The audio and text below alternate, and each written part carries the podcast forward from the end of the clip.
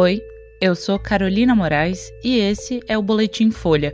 Hoje é quarta-feira, 28 de fevereiro de 2024. Governo ameaça tirar cargo e verba de deputados que assinaram o impeachment de Lula. O presidente diz que ato de Bolsonaro foi grande e que não é possível negar um fato. E inundações no Acre afetam mais de 11 mil pessoas e deixam 17 cidades em estado de emergência.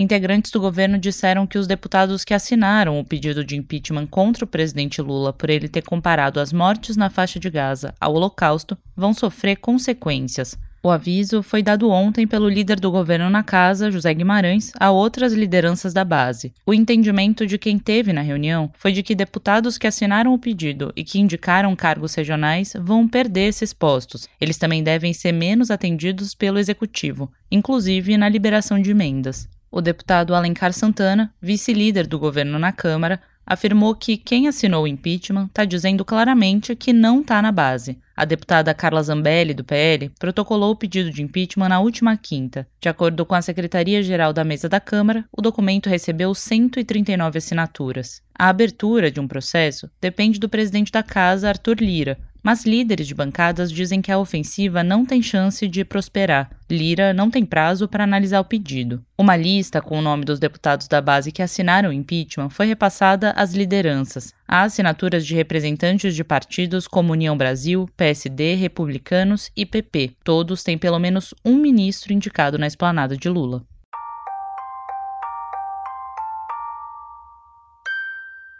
Presidente Lula disse ontem em entrevista à Rede TV que o ato promovido por Jair Bolsonaro em São Paulo no domingo foi grande e que não é possível negar um fato. Lula afirmou que a manifestação foi em defesa do golpe e que é importante estar atento porque, nas palavras dele, essa gente está demonstrando que não tá para brincadeira. O presidente criticou ainda o pedido de anistia para os presos pelo 8 de janeiro feito por Bolsonaro. Ele afirmou que isso significa pedir perdão aos golpistas, o que para Lula é como confessar o crime. Bolsonaro reuniu milhares de apoiadores na Avenida Paulista e disse no discurso buscar a pacificação do país. Ele também se defendeu da acusação de estar envolvido numa trama de tentativa de golpe, investigada pela Polícia Federal, mas indicou saber da existência de minutas que buscavam anular a eleição de Lula. Houve divergências entre a Secretaria da Segurança Pública de São Paulo e a Polícia Militar, subordinada à pasta, sobre a estimativa do público no ato. O secretário Guilherme Derrite, próximo à família Bolsonaro, anunciou que 750 mil pessoas haviam ido ao evento na Paulista e nas suas adjacentes. Mas a PM afirmou à Folha que não fazia estimativas desse tipo. Já o grupo Monitor do Debate Público no Meio Digital, da USP, estimou em 185 mil o público presente no pico da manifestação.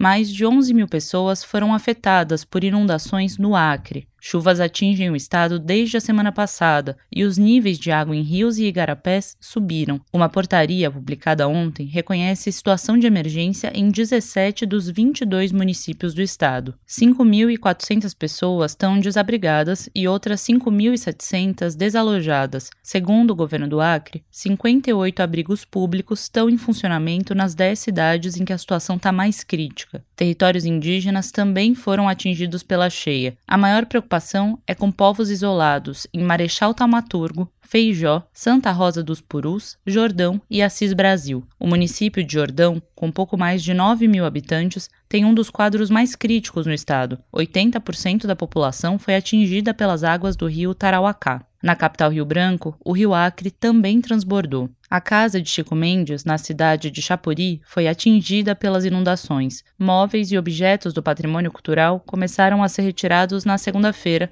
segundo a Secretaria Municipal de Cultura e Turismo. Esse foi o Boletim Folha, que é publicado de segunda a sexta duas vezes por dia, de manhã cedinho e no final da tarde. A produção é de Daniel Castro e Magia Flores e a edição é de Rafael Conkle. Essas e outras notícias você encontra em folha.com. Até mais!